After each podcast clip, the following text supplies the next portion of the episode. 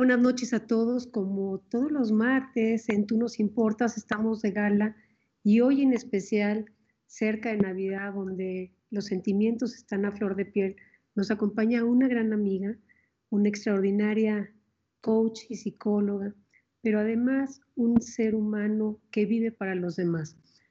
Es un gusto para mí presentar hoy tu libro, Caro, y disfrutar de esta hora charlando de esa generosidad que tienes y que siempre eh, compartes con todos nosotros.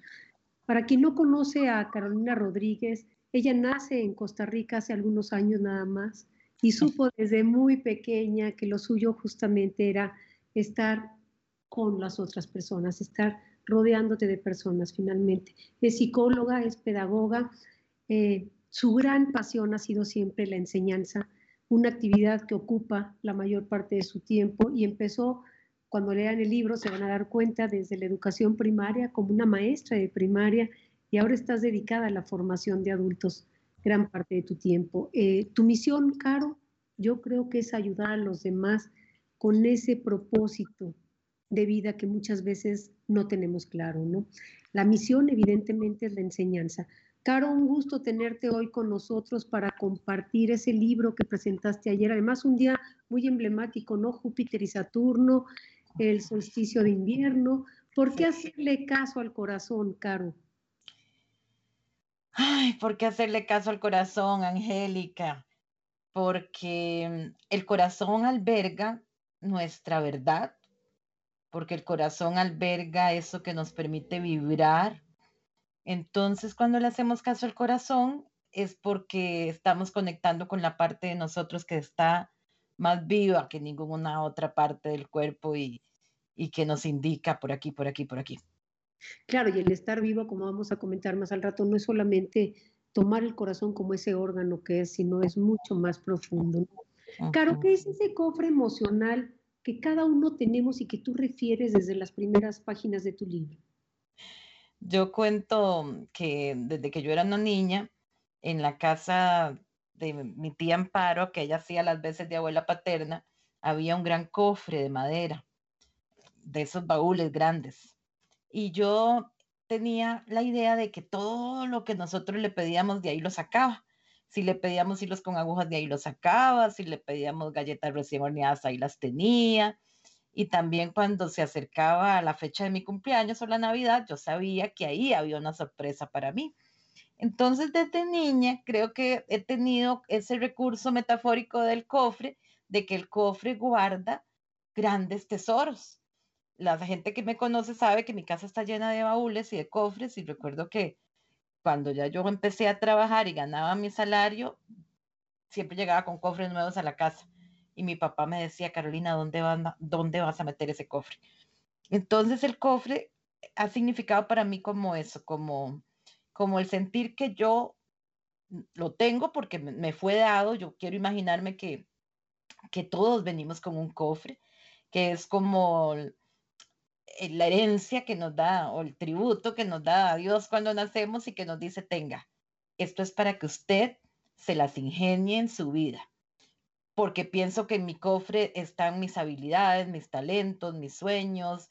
Por eso es que hago mucho uso de esa metáfora en, cuando lo expreso, cuando lo digo, porque además es mío, me pertenece y pienso que el cofre tiene lo que es valioso para mí. Y muchas veces lo que guardamos en ese cofre se queda ahí y se queda ahí por años y de repente volvemos a abrirlo, nos acordamos que hay algo y volvemos a vivir.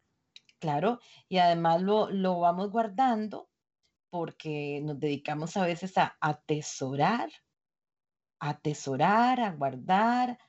Incluso venme qué interesante, porque podríamos estar e, hasta atesorando y guardando y viviendo una vida de carencia, ¿verdad? Pensando una vida de carencia en todo sentido, y no estoy pensando nada más en, cuestiones materiales o en dinero, eh, eh, porque lo tengo tan guardado y lo tengo tan escondido y me da tanto miedo o ya se me olvidó que existe, que se me olvida que tengo todos esos recursos para poder vibrar, como te estoy diciendo.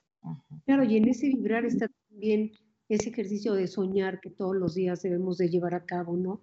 Y en ese, en ese soñar está, como bien tú apuntas en tu libro, ese deseo de aprender, de acompañar a otros, de descubrirme y un término que me encantó, de revisarme, pero re-visarme.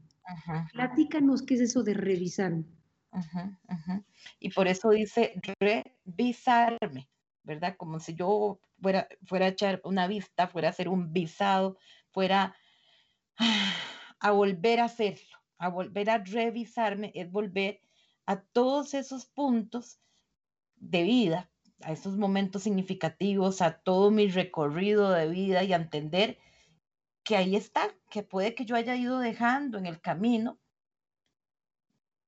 gente, personas, experiencias, todas esas actitudes, habilidades que en algún momento me sirvieron para ir agilizando más y mejor la ruta, pero que de repente se me olvidó que ahí estaban. Por eso en esa revisión yo vuelvo y además resignifico, ¿verdad? Porque incluso puede que yo no quiera volver atrás y muchas personas a mí me lo dicen, sobre todo en la consulta, es que yo no quiero volver a eso, ¿verdad? Pero vamos a devolvernos o en el mismo proceso de coaching, aunque no nos estamos devolviendo al pasado, a veces nos devolvemos para entender si ahí yo dejé algo que en este momento, con esa nueva revisión y con la lectura del 2020, a mí me permite poder sacar provecho de esa situación o sacarle más brillo a algo que yo había dejado atrás y que ya no lo tengo conmigo.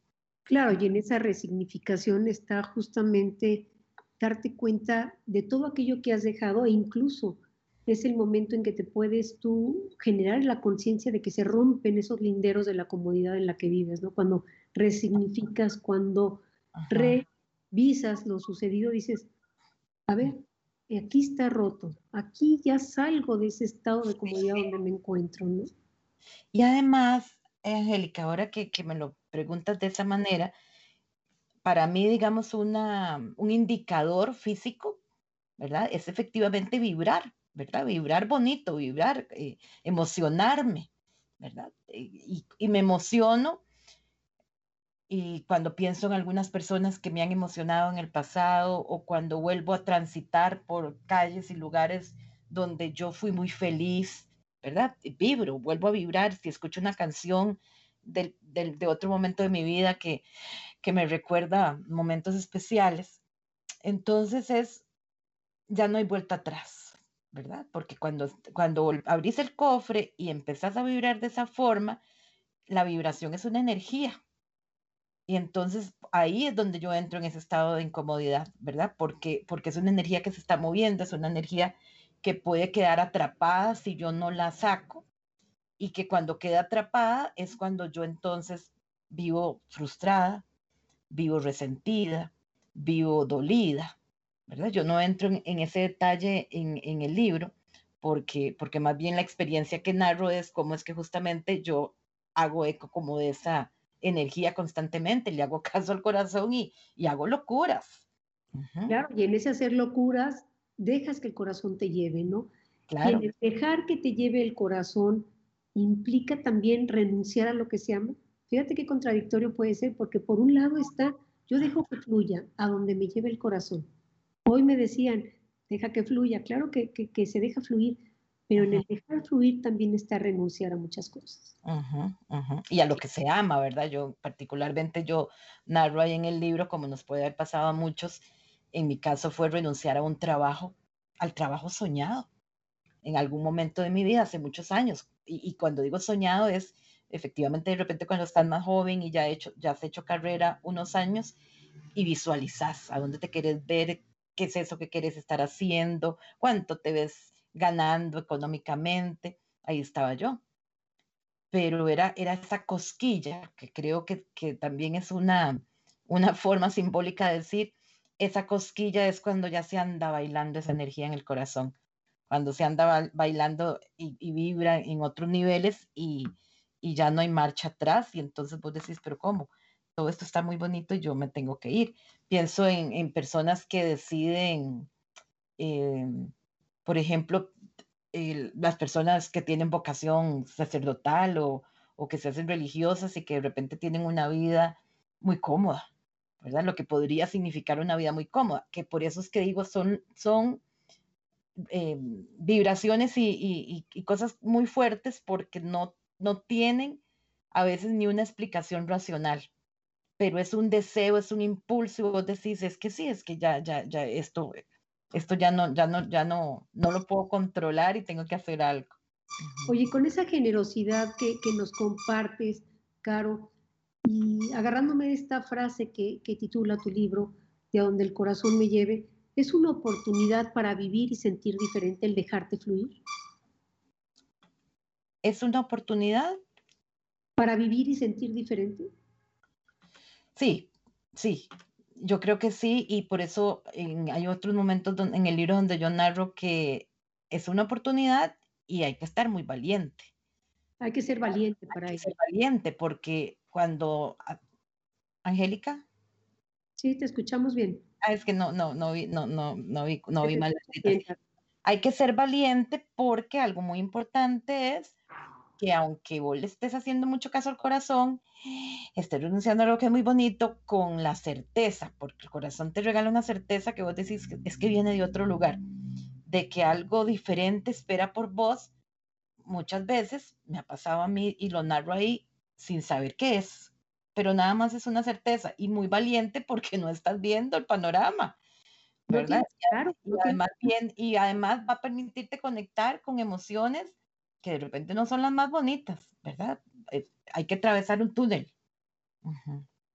Finalmente, eh, cuando uno tiene ese valor de atravesar el túnel, como dices, de dejarse fluir, como hemos comentado, de dejarse llevar por el corazón, implica también volcar la mirada hacia el interior. ¿No? ¿Qué tan importante es volcar esa mirada hacia el interior para viajar con el equipaje más ligero, Caro. Claro, porque fíjate vos que en la cotidianidad y en el corre-corre y en, el, y en lo que ya se supone que es y que soy y que está ahí, no me detengo tanto, ¿verdad? No me detengo tanto. Entonces, cuando le haces caso al corazón y estás abriendo ahí camino, entras definitivamente a a subirle el volumen a esa conversación interior que todo el tiempo nos acompaña, pero que ya te digo que por todas esas condiciones externas ni le presto atención. Pero cuando estás en ese momento de, transición, de decisión, esas voces, ya como lo digo en el libro, ¿verdad? Donde digo ya no, ya no es un susurro, porque, porque el susurro está constantemente, se vuelven eh, gritos, ¿verdad? Gritos internos entonces es como sentarse y decir, ok, ¿qué es eso que me querés decir? Ponerse atención, me voy a poner atención. Y en ese ponerse atención está la oportunidad de adquirir nuevos hábitos, hacer ese recuento diario que necesitamos de lo que realmente debemos hacer y no hacer, ¿no? Y es lo que nos va a permitir sin duda llevar o viajar. Yo siempre he dicho que la vida es un, un viaje en tren, ¿no? Que cada estación representa el que se suba y se baja la gente, a veces coincides. Uh a coincidir 20 estaciones después, 20 años después con, con la misma persona. Y finalmente lo que vas haciendo es descubriéndote. A través de los demás nos vamos descubriendo nosotros. Me encantó esa frase, como a través de conocer a los demás puedo ir descubriendo más de lo que yo soy como persona. ¿no?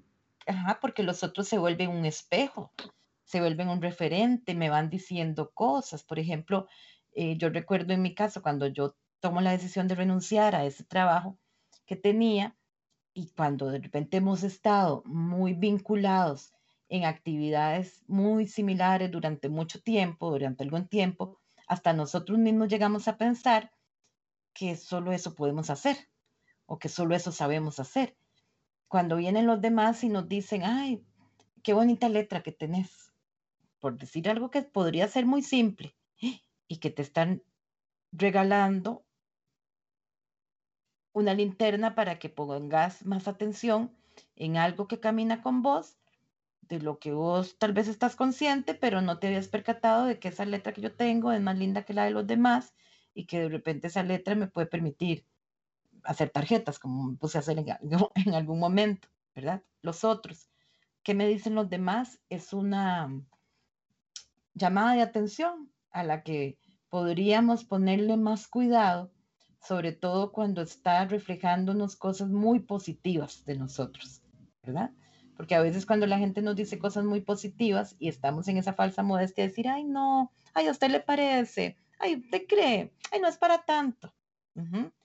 Porque nosotros mismos no estamos siendo capaces de ver la grandeza que tenemos. Yo creo que nos cuesta mucho trabajo. Eh, tú y yo lo hemos platicado como coaches muchas veces, que lo que más trabajo nos cuesta es amarnos. el, aceptar lo que, lo que tenemos, el cómo somos, el disfrutar cada una de las arrugas que a esta edad nos brinda, porque yo estoy convencida que son reflejo de todo lo que hemos decidido y lo que hemos vivido, ¿no? Claro. Pero tenemos que empezar con vernos, con amarnos nosotros y como tú dices, conversar con mis verdades. Yo creo que no hay nada más bonito que conversar, llevar a, cabo ese diálogo interno con las verdades, con lo que somos, con lo que siento, con lo que vivo. ¿Cuántas veces no dejamos de expresar lo que se siente o lo que se vive por el que dirán? por el cómo lo va a tomar, ¿no? Y conversamos nuestras propias verdades, finalmente estamos alimentando esa valentía interna que debemos de tener para ser feliz y disfrutar eso que tenemos enfrente. Y además de qué belleza, porque cuando estamos em, con esas verdades y con esas certezas, y cuando digo que hacemos locuras, eh, el temor a veces es eso de, de salirme de control, ¿verdad? Y pienso que si que una vida alineada es realmente si yo tengo control de todo lo que está ocurriendo, de mí y de las variables que están allá afuera, lo cual también es una utopía finalmente, pero cuando hago una locura es como me estoy saliendo de ahí, pero voy como por ese camino correcto. Yo digo, ¿verdad? Cuando haces, cuando vas, cuando haces cosas del corazón, vas por el camino correcto, muy a pesar incluso de que el resultado final no sea el que estabas esperando.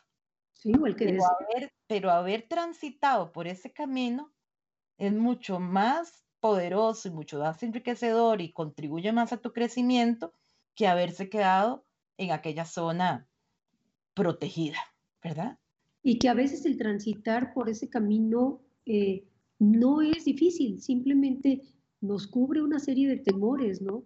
Y transitar ese camino puede ser vivir un momento, expresar un sentimiento, expresar una emoción, y, vivimos reprimiéndonos constantemente, ¿no? Y cuando tú logras establecer esa conversación con tu verdad, con tu sentir interior, aprendes a disfrutar las cosas de manera diferente. Pero para eso se requiere valor y se requiere valentía, como bien dices, ¿no? Hay que finalmente caminar como dice tu libro, trazando surcos conocidos para ir a mi corazón.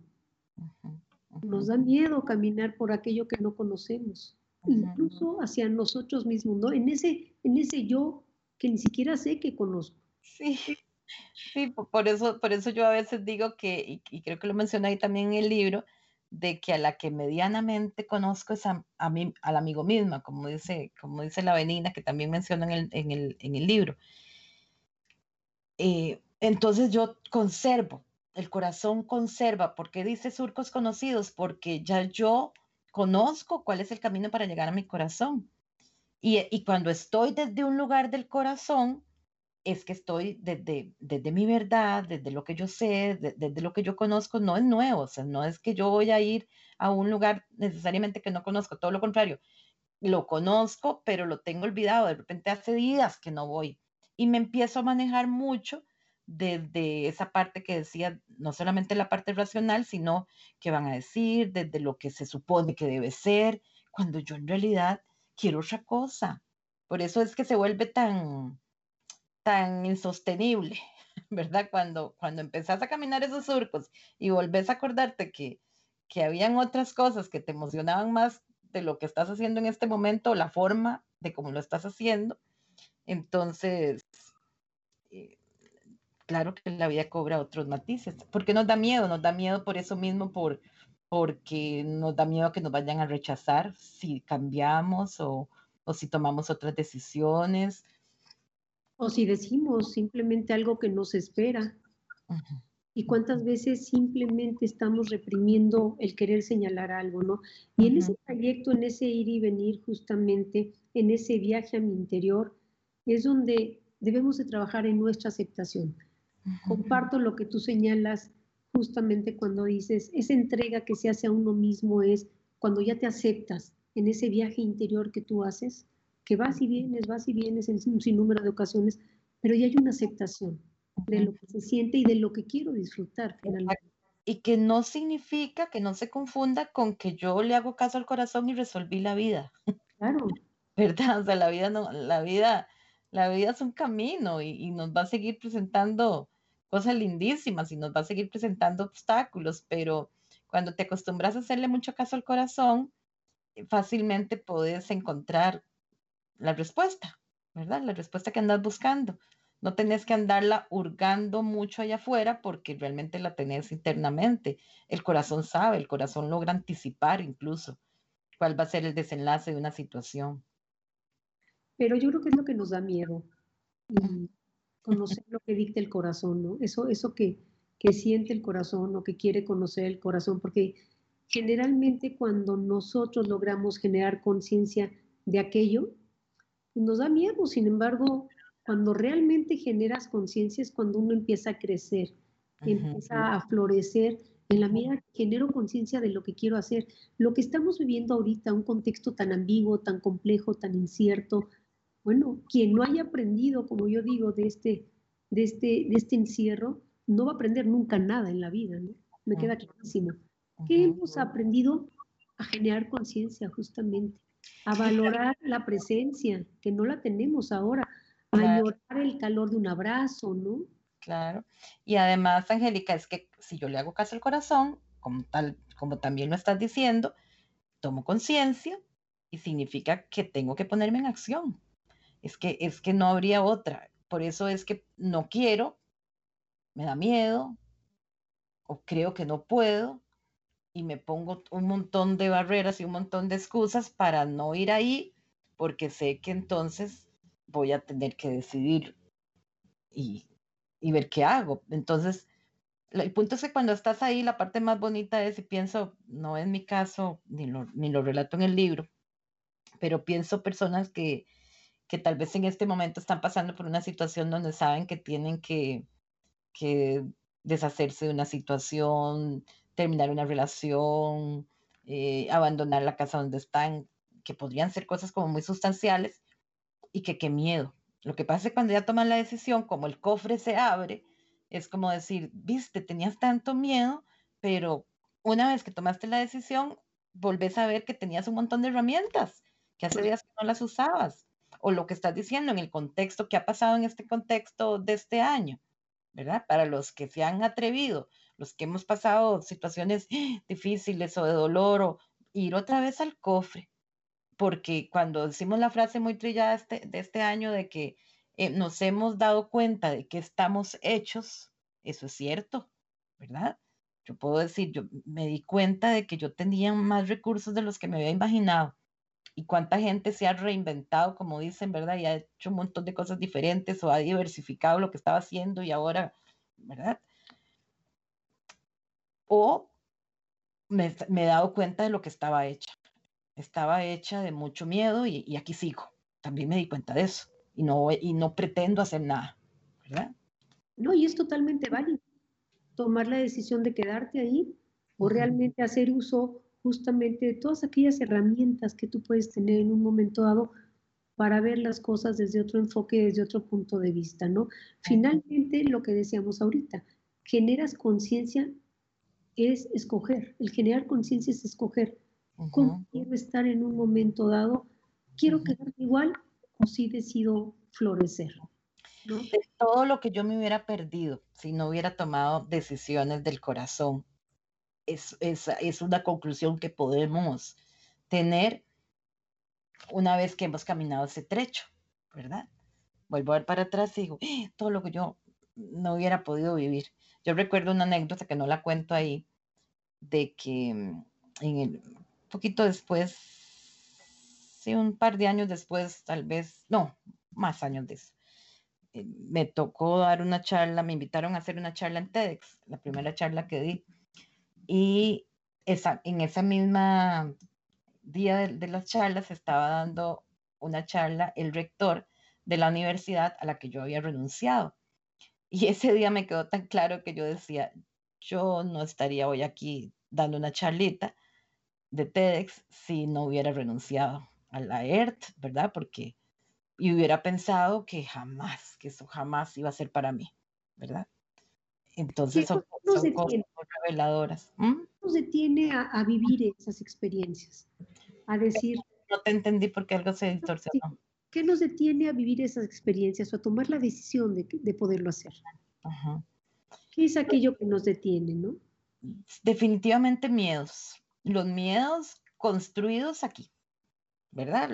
El, monstruo de siete cabezas. Yo recuerdo que cuando yo renuncié a este trabajo que les cuento, me fui a despedir, hice cartas, cartas para, para los compañeros de otras unidades con los que yo coordinaba muchos trabajos y fui personalmente a entregarles la carta y a contarles que yo me iba. Además, yo renuncié y pedí irme ocho semanas después, ajá, porque yo quería tener todo ese proceso de, de la transición.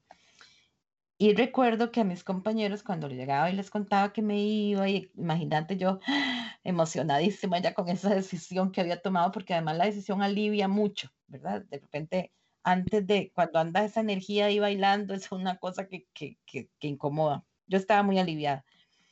Y, los, y la gente eh, se le ponían los ojos aguados y, y se emocionaban, y yo estaba con mucha claridad de que no se le ponían los ojos aguados, por decir, ay, qué pena, se nos va Carolina. Un pedacito tal vez podía hacer eso. Sus ojos aguados eran como, todos me dijeron las ganas que tenían también de dar un paso como ese, pero, y todos tenían alguna razón por la que no. Miedo, claro. Y, y además una, un, eh, un, miedo, pero, pero una, una cosa bien construida, ¿verdad? Un miedo bien justificado, ¿verdad? Y, y encontrando como, encontrando que entonces yo lo podía hacer porque vos esto, porque, porque vos no tenés todo eso que a mí sí me está pasando. Lo cual es falso. Claro. y, Como, y como dice Male, que nos está viendo, Male escribe un abrazo. Aún al miedo hay que abrazarlo y conciliar con él, sin duda. Es como decirle miedo, venite, te venís conmigo, pero, pero, pero vamos a hacerlo. Y nos comenta Magda, elegir es renunciar a todas las demás opciones. Nada fácil, evidentemente no es fácil, pero es valioso. Una vez que tú decides renunciar y adoptas muy interesante, ¿verdad? Con eso que Magda está comentando, se me viene como la imagen y, y ahorita que pienso en, en, yo les relato en el primer capítulo del libro que yo tenía que, en el segundo capítulo, que para viajar a la universidad donde trabajaba tengo que atravesar el Parque Nacional Braulio Carrillo, que es, que es una, una área muy grande protegida que tenemos aquí en Costa Rica. Y literalmente lo que divide ese, ese cerro con la capital es cuando ya atravesas el túnel.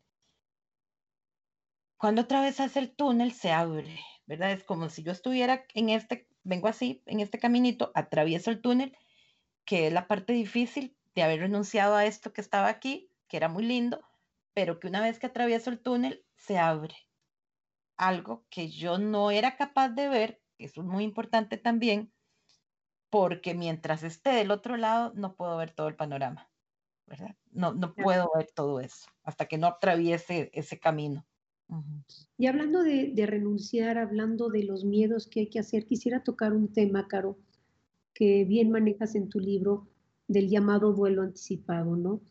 En ese duelo anticipado, la oportunidad que tenemos de explorar ese amor que no se conoce, ese compartir con los que tenemos al lado, pero sin embargo resolverlo a solas. Qué, qué, difícil suena, pero es, y hoy lo platicaba con, con una gran amiga, resolvemos para todos, pero finalmente donde tengo que tomar la decisión final es a solas. Qué difícil puede ser el manejar eso denominado como duelo anticipado. Eh, y además que yo ando, a ver, el duelo anticipado, que no solo lo podríamos hablar técnicamente cuando muere por la muerte de, de una persona, es cuando yo de alguna manera voy preparándome, ¿verdad? Me voy preparando para acomodar todas las contingencias que eventualmente podrían venirse encima cuando ya no esté esa persona, cuando ya no esté esa situación. Es como un verlo venir, ¿verdad?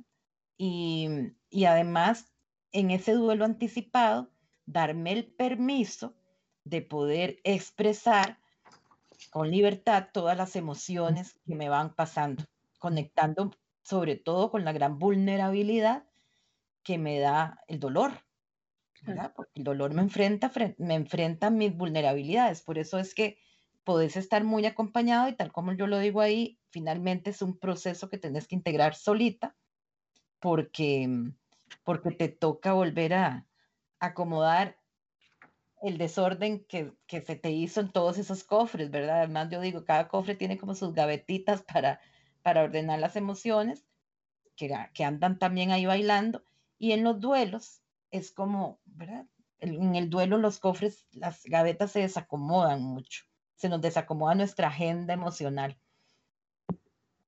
que solo nosotros la podemos acomodar. ¿Verdad? Los demás pueden estar ahí haciéndonos las porras, pero al final es, ok, déjenme, denme mi tiempo porque tiene un ritmo y cada uno tiene el suyo, tiene un proceso, cada uno lo tiene también, ¿verdad? Tiene un tiempo que no es igual el mío que el tuyo. Entonces déjenme, déjenme integrar esto, pero denme permiso y me lo doy yo también para vivirlo, porque hasta que no lo tenga integrado de esa manera, yo no puedo continuar. Eso también es muy importante. Y ese dar permiso habla de, otro factor que es el ser valiente.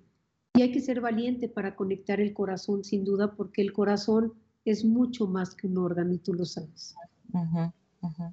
Y sabes que, que, que, tampoco hablo de esa parte en el libro, pero que sí lo trabajo en mi ámbito profesional.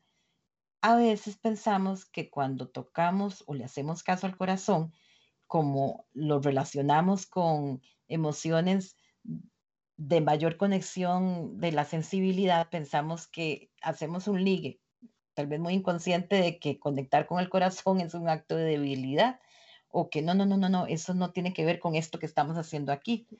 Yo con los empresarios trabajo el mapa, hagamos el mapa del corazón, ¿verdad? Y, a veces no necesariamente es hacer el esquema, pero sí eh, preguntarnos eso que te estaba diciendo antes. Vamos a irnos a ese corazón que alberga y ese corazón que conoce, a irnos a recordar. Ay, perdón, se me...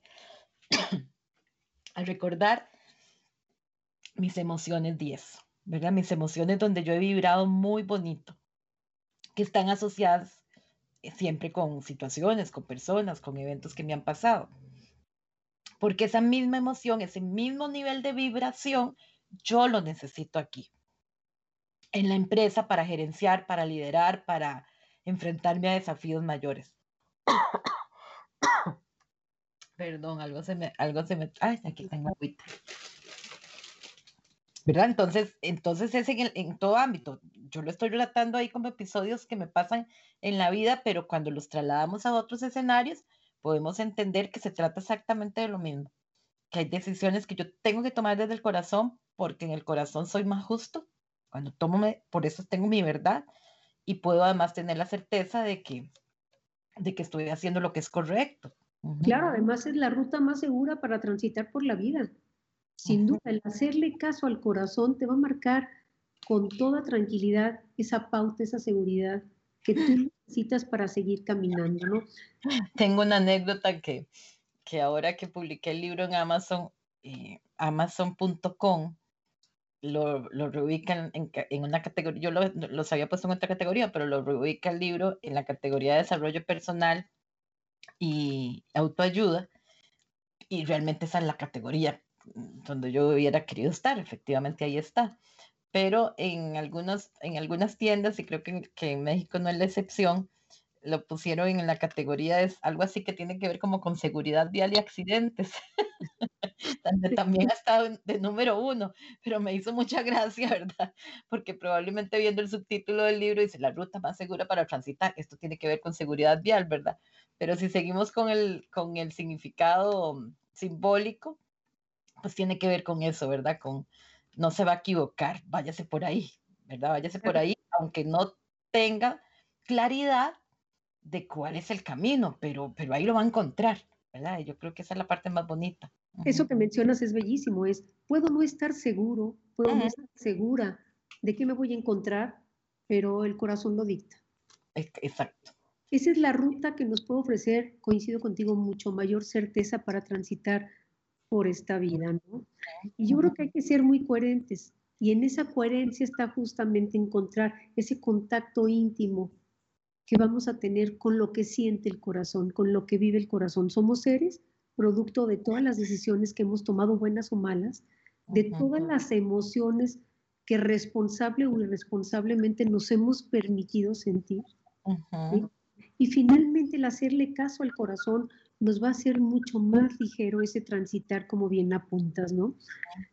Claro, como tú sabes, yo he escrito, no paro de hacerlo, todo el tiempo estoy escribiendo, traigo tres libros ahorita encima y estoy convencida que escribir es un acto de generosidad para conmigo misma, pero también para con los demás, porque comparte uno aprendizajes, comparte uno enseñanzas. Y ahí quiero retomar una primera idea que, que nos platicaste en, en el programa pasado y que hoy quiero traerla es mi vida, pero también este libro es reflejo de la vida de los demás. ¿Por qué lo ves tú así? Porque aunque nos hayan pasado historias diferentes, conocemos esas emociones, conocemos los momentos de dolor. Eh, en estos días que, que, el libro se ha leído, mucho me han escrito particularmente sobre esos temas, cómo me di cuenta de que me llevaste a mis propias experiencias, me llevaste a mis propios dolores, me llevaste a las decisiones que yo también he tomado o que no he tomado, ¿verdad? Porque muchos se, se que se ubican ahí. Alguien me ponía un día de esto, me dejaste llena de preguntas, eh, me volviste a hablar. Entonces siento que, que inevitablemente nos vemos identificados en, en las experiencias de otros. En este caso, en algunos de los relatos que yo les comparto, pero pero que lo importante que es documentarlo, ponerlo, escribirlo. Yo, yo, yo digo ahí, este libro yo me lo debía a mí misma, como bien estás diciendo, ¿verdad? Porque de repente es como, como ese regalo, pero también si esto que yo les estoy contando les puede servir de algo, los puede inspirar para algo, tengo, esa, tengo una gran responsabilidad entonces también de poder comunicarlo. ¿Cómo conectarnos, Caro, con nuestra propia sabiduría? Por eso mismo que hemos estado diciendo, ¿verdad? El corazón conoce y puede sonar muy romántico todo esto que hemos venido hablando, eh, muy romántico y muy poético y muy simbólico. Pero la parte más maravillosa que a mí creo que me mueve mucho a, a escribir el libro, con mayor certeza todavía, es que los las investigaciones lo comprueban y eso es lindísimo de que se sepa hoy en día, gracias a todos los avances de la ciencia y la tecnología y las neurociencias, de que el corazón tiene neuronas. Y entonces imagínate que esas corazonadas, esa intuición, eso que hemos dicho desde la sabiduría popular, cuando a uno se le mete la espinita, es que tengo aquí como una cosquilla, entonces significa que es cierto. Imagínate que a, tal punto que dicen que la, información que viene de afuera es primero permeada por esta, por, este, por esta recepción que tiene el corazón y que hasta después es que esa información va a las neuronas que tenemos en el cerebro. Antes de que nosotros podamos hacer un análisis mental o racional de alguna situación, el corazón ya sabe cuál es la respuesta. Qué lindo. Entonces, lo podemos decir muy poéticamente, pero es que además que la ciencia valide eso, me parece a mí que es todavía la mayor claridad que cada uno de nosotros puede tener de, vaya, vaya, vaya, búsquela, o sea, ahí la tenés, vos sabés. Muchas veces ante situaciones, ¿verdad? Que le preguntamos a la gente, ay, vos qué me recomendás y, y que claramente les podemos decir, bueno, pero usted ya sabe, usted ya sabe lo que tiene que hacer, ¿verdad? O los demás otros. Una mamá que no quiere preguntar por una situación a su hijo, pero ya la mamá sabe.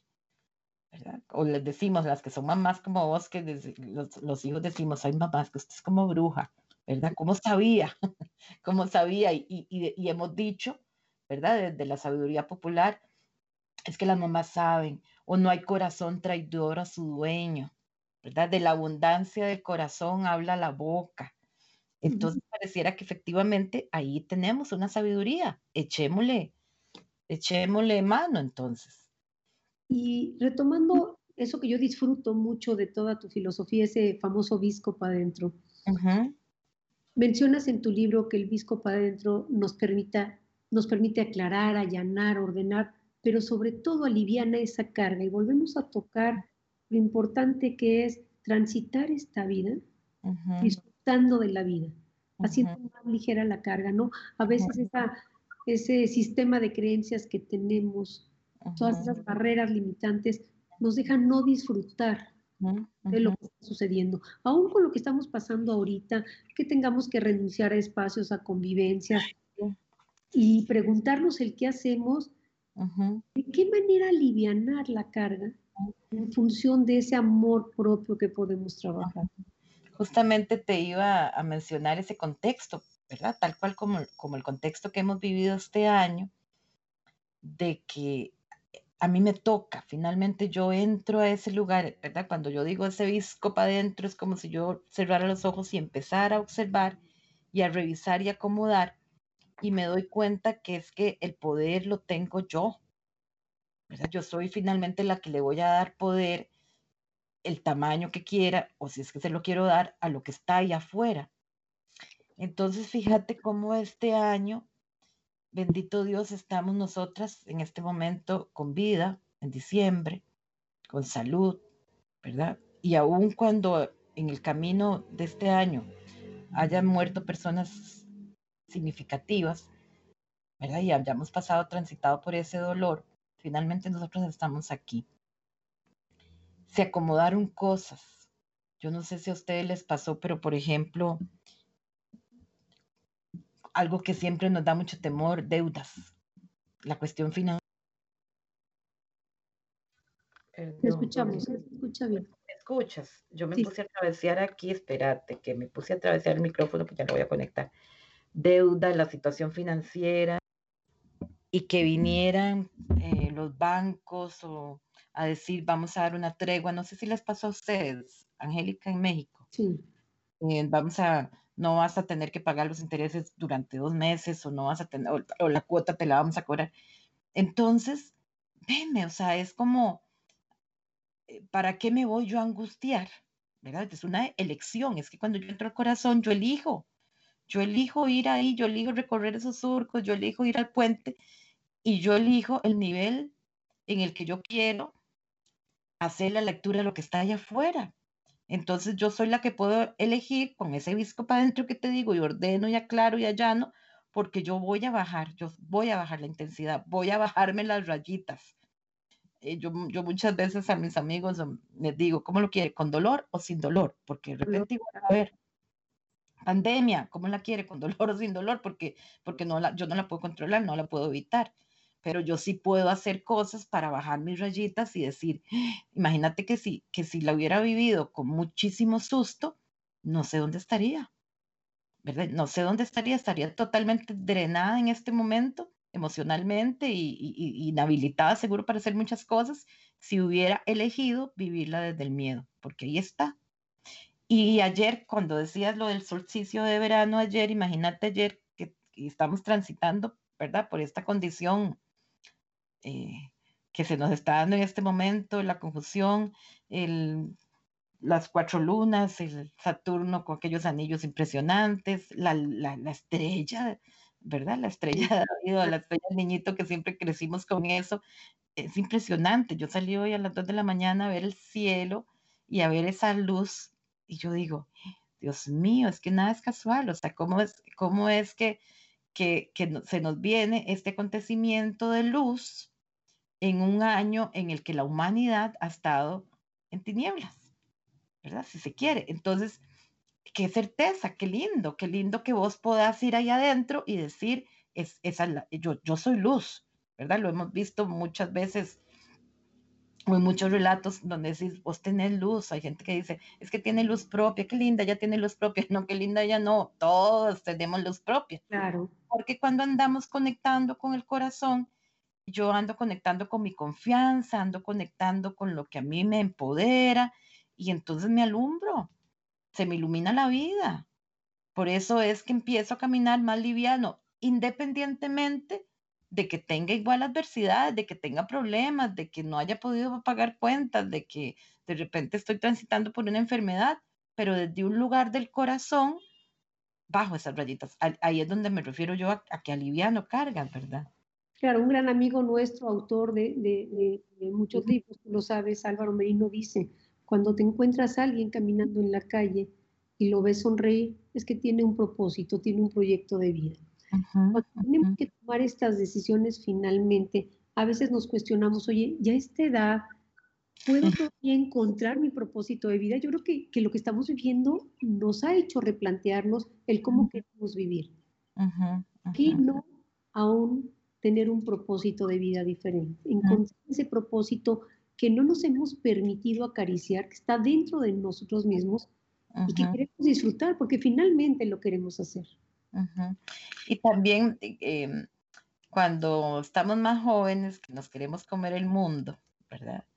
Y, y, es la etapa, ¿verdad? Tal vez ahora vemos a los que están más jóvenes que nosotros y los volvemos a ver y decimos, bueno, es que eh, uno, uno, anda más, más acalorado por la vida de repente. Los que ya estamos en el quinto piso, eh, yo igual tengo, ¿verdad? Esos, esos deseos grandotes de comerme el mundo desde otro lugar, porque ya no es desde el ego incluso, ¿verdad? Incluso ahorita que, que pensaba en esto del libro, digo, qué interesante. Las cosas se dan cuando tienen que darse, porque a veces estás parada desde lugares que no son del corazón y tal vez no es consciente eso, ¿verdad? Cuando puedes entonces estar en, en un lugar más parado el corazón es porque estás más alineado con, con el propósito.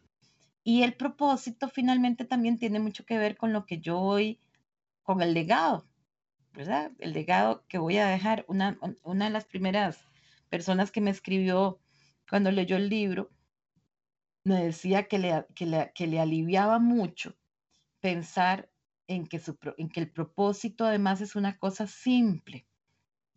Yo digo, el propósito de mi corazón es ser libre y feliz ser libre y feliz, ve qué, qué, qué simple, qué profundo a la vez. Y ella me decía, yo me identifico plenamente, yo creo que ese también es mi propósito y lo que me, porque pensé que se tenía que, que era una cosa muy elaborada, que casi que tenía que ver con que yo voy a salvar el mundo, ¿verdad? Eh, no, no, es, es, lo que a vos te ayude a aliviar.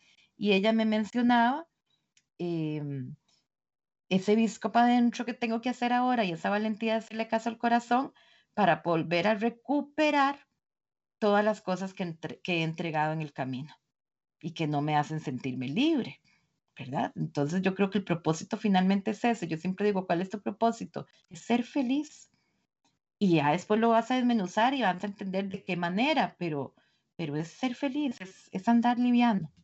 Claro, andar liviano se entiende claro, pero el andar liviano implica dejar atrás muchas cosas, vaciar ese bagaje emocional que traemos, esa maleta todos los días traemos y que le vamos echando piedritas, ¿no? Cada preocupación es una piedrita, Y se dice fácil, pero tú sabes, Caro, que renunciar cuesta trabajo.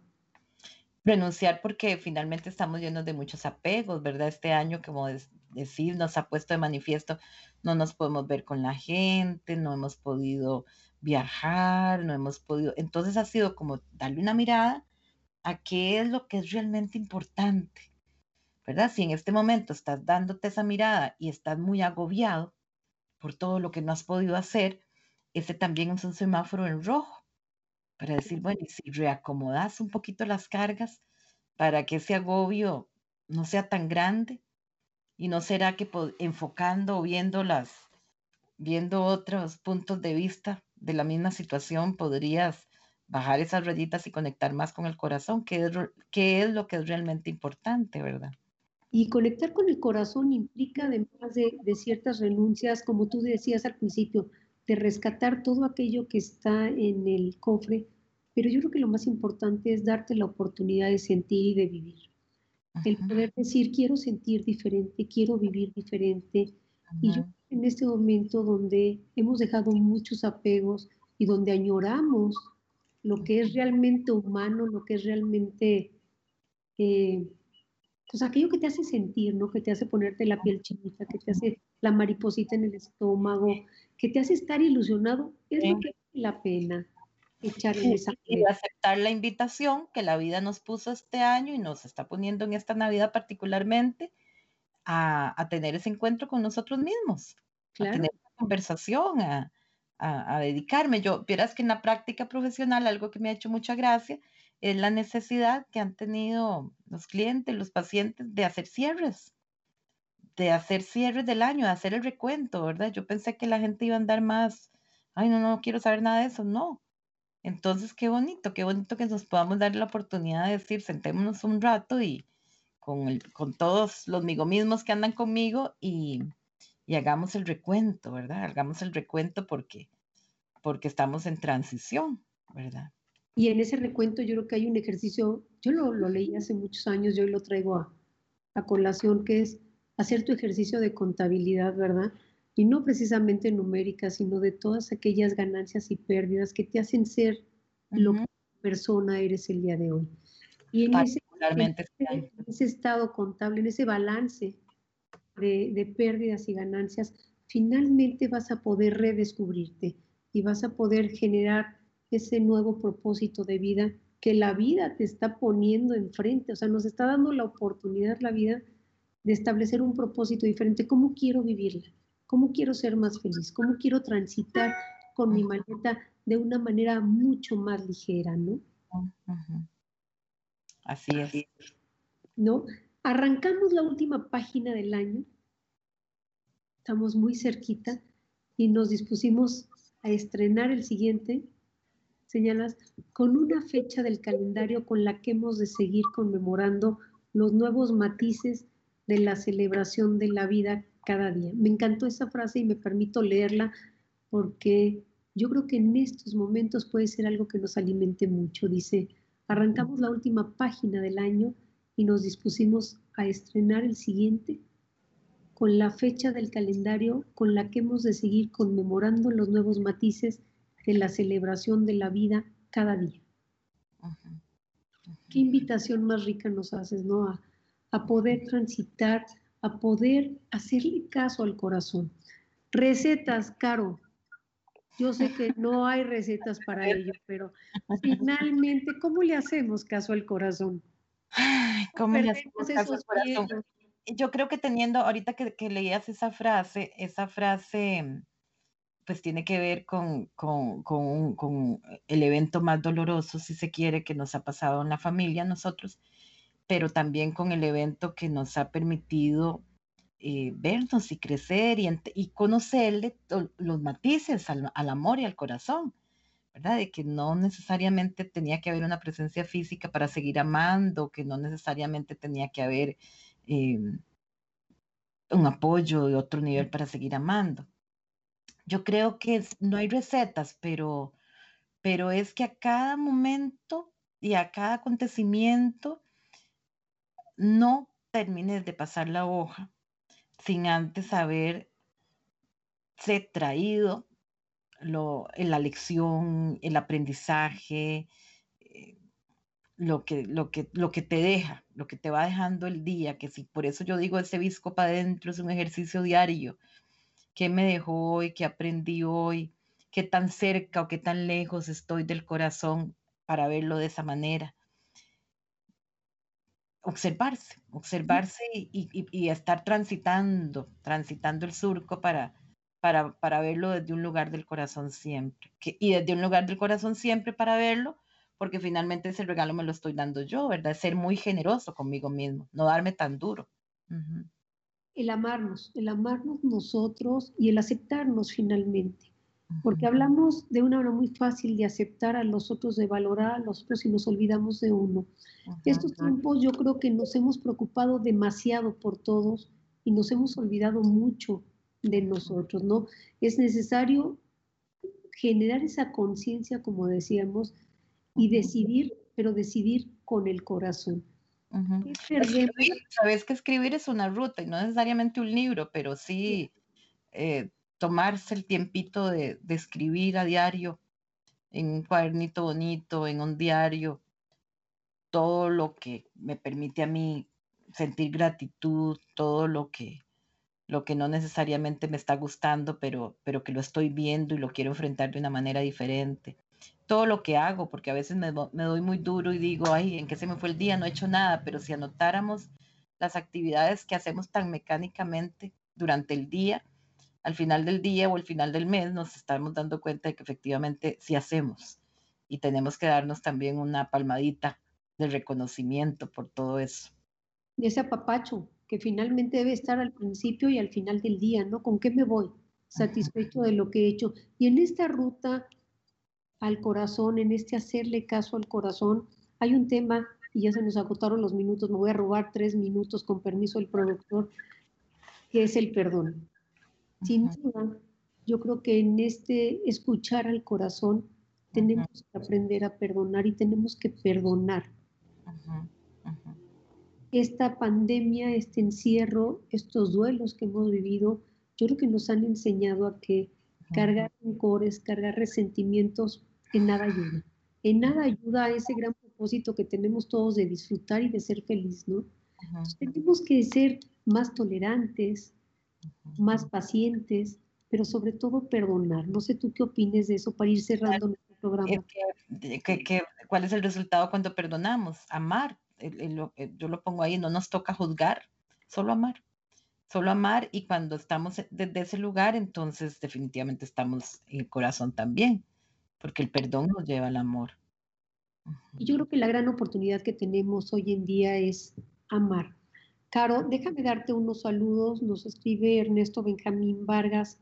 Muchas gracias, Ernesto, por siempre seguirnos. Margarita Montes nos dice eh, un gran saludo desde el corazón para ambas. Macarena Zapata, Karina Espinosa, Mariel Esquivel, Emilio, que nos manda saludos. Yo creo que sin duda nos dice Magda, Caro, Caro, será un gusto leer tu libro. Me encantaría, Caro, que le compartieras a nuestra audiencia cómo conseguirlo, quienes no lo tienen. Yo lo disfruté, pasé una tarde maravillosa leyendo. El, el, libro está subido en Amazon, lo pueden buscar así, hacerle caso al corazón. Y además, ese es un regalo que yo me di de Navidad y claramente lo, lo he dicho, es un regalo que les quiero dar porque lo que quiero es que, que tengamos una, una lectura más positiva y refrescante en estos días. Así que está en un precio de regalo por 99 centavos de dólar. Esos son menos de 20 pesos mexicanos. En Amazon, hacerle caso al corazón, porque aquí no tengo forma de. de, de lo compartimos en la red del link. link. Claro, hay personas interesadas en, en saber escribir, en querer escribir un libro. Y en particular, yo tengo un amigo que quiere escribir un libro Tú eres autora, yo soy autora, pero hablándole desde el corazón, ¿qué le dirías para que agarre una pluma y se ponga a escribir? ¿Cómo motivarías tú? Nada más. O a cualquier otra persona a poder escribir un libro. Todos, es que todos, todos podemos y deberíamos. Yo creo que lo único que hace falta para escribir un libro es eso, escribir, que se siente y que fluya, que se siente y que fluya, que le ponga volumen a lo que el corazón le quiere decir. Ojalá que pueda ser un libro desde el corazón para, para iniciarse, pero porque podría ser sobre cualquier cosa, pero, pero creo que es eso, como simplemente siéntese y déjese fluir. Incluso técnicamente los que, los que escriben libros dicen mucho, usted simplemente escribe y escribe y escribe, ya algún editor vendrá a, a arreglárselo esa es una forma, pero, pero pienso que también es que ojalá puedas plasmar ahí tu vivencia, que puedas escribir así como hablas y, que, que entonces sienta yo cuando te esté leyendo que, que estoy teniendo una conversación con vos. Porque creo que cuando escribes el libro, lo que estás es poniéndole volumen a esa conversación interna que estás teniendo. Y que lo tienes ahí. Y es justamente darle la oportunidad al corazón a que yo cada que escribo una poesía, yo estoy cierta que cada, que cada palabra es un sentimiento que no me atrevo a, soltar o que he tenido guardado ahí. Caro, ha sido un placer esta charla contigo. Antes de despedirte, yo quisiera que me permitieras, estamos a unas horas de, de Navidad, agradecer eh, y dar un agradecimiento, porque agradecer siempre ha sido un eje motivador en mi existencia. Quiero agradecer día a día, justamente y con amor, la grandeza que significa vivir y el poder compartir momentos como estos. Yo agradezco eh, a todas las personas que forman parte de esta gran familia de Caldero Radio y de la audiencia que nos ha seguido durante todo este año en Tú nos importas. Eh, finalmente, eso hace que nos, eh, nos revelemos todos en una armonía con lo existente, como bien hoy fue muy patente con la presentación de tu libro, ¿no? Así como decías hoy, hay emociones buenas o malas, mejores o peores, pero simplemente hay emociones. Y esta Navidad es para que cada uno de nosotros realmente digamos cuál es ese propósito, qué es lo que queremos que sea y busquemos ese reencuentro con nosotros mismos en un recuerdo, en un anhelo, ¿sí? Para quienes no estén físicamente hoy con motivo de lo que estamos viviendo, pero que sí están en nuestro corazón. Eh, hagamos y demos un beso distinto a la distancia, que llegue a tropel, como decimos, con recuerdos, con vivencias y con experiencias compartidas y sobre todo un anhelo lleno de esperanza para ti hasta Costa Rica, para toda mi audiencia, para pronto poder abrazarlos. Yo les deseo una muy feliz Navidad siempre con ese agradecimiento por lo vivido, por lo aprendido, por lo añorado, por lo llorado incluso, ¿no?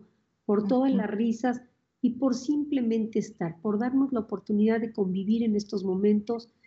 En tú nos importas. Gracias a todos quienes me acompañaron durante este año. Voy a cerrar la siguiente semana con el secreto, ¿no? Cómo ser una mamá fit a los 50 años. Después de los 50 me va a acompañar eh, mi, mi coach y querida amiga Annie desde Costa Rica también, para poder alentar a más mujeres a seguir adelante con estos planes de amarnos, de querernos, pero sobre todo de ser felices. Caro, un abrazo muy profundo hasta Costa Rica. Gracias por escoger este programa para presentar tu libro. A vos las gracias y un abrazo y feliz Navidad también para todos. Nos vemos el siguiente martes en Tú nos importas. Gracias.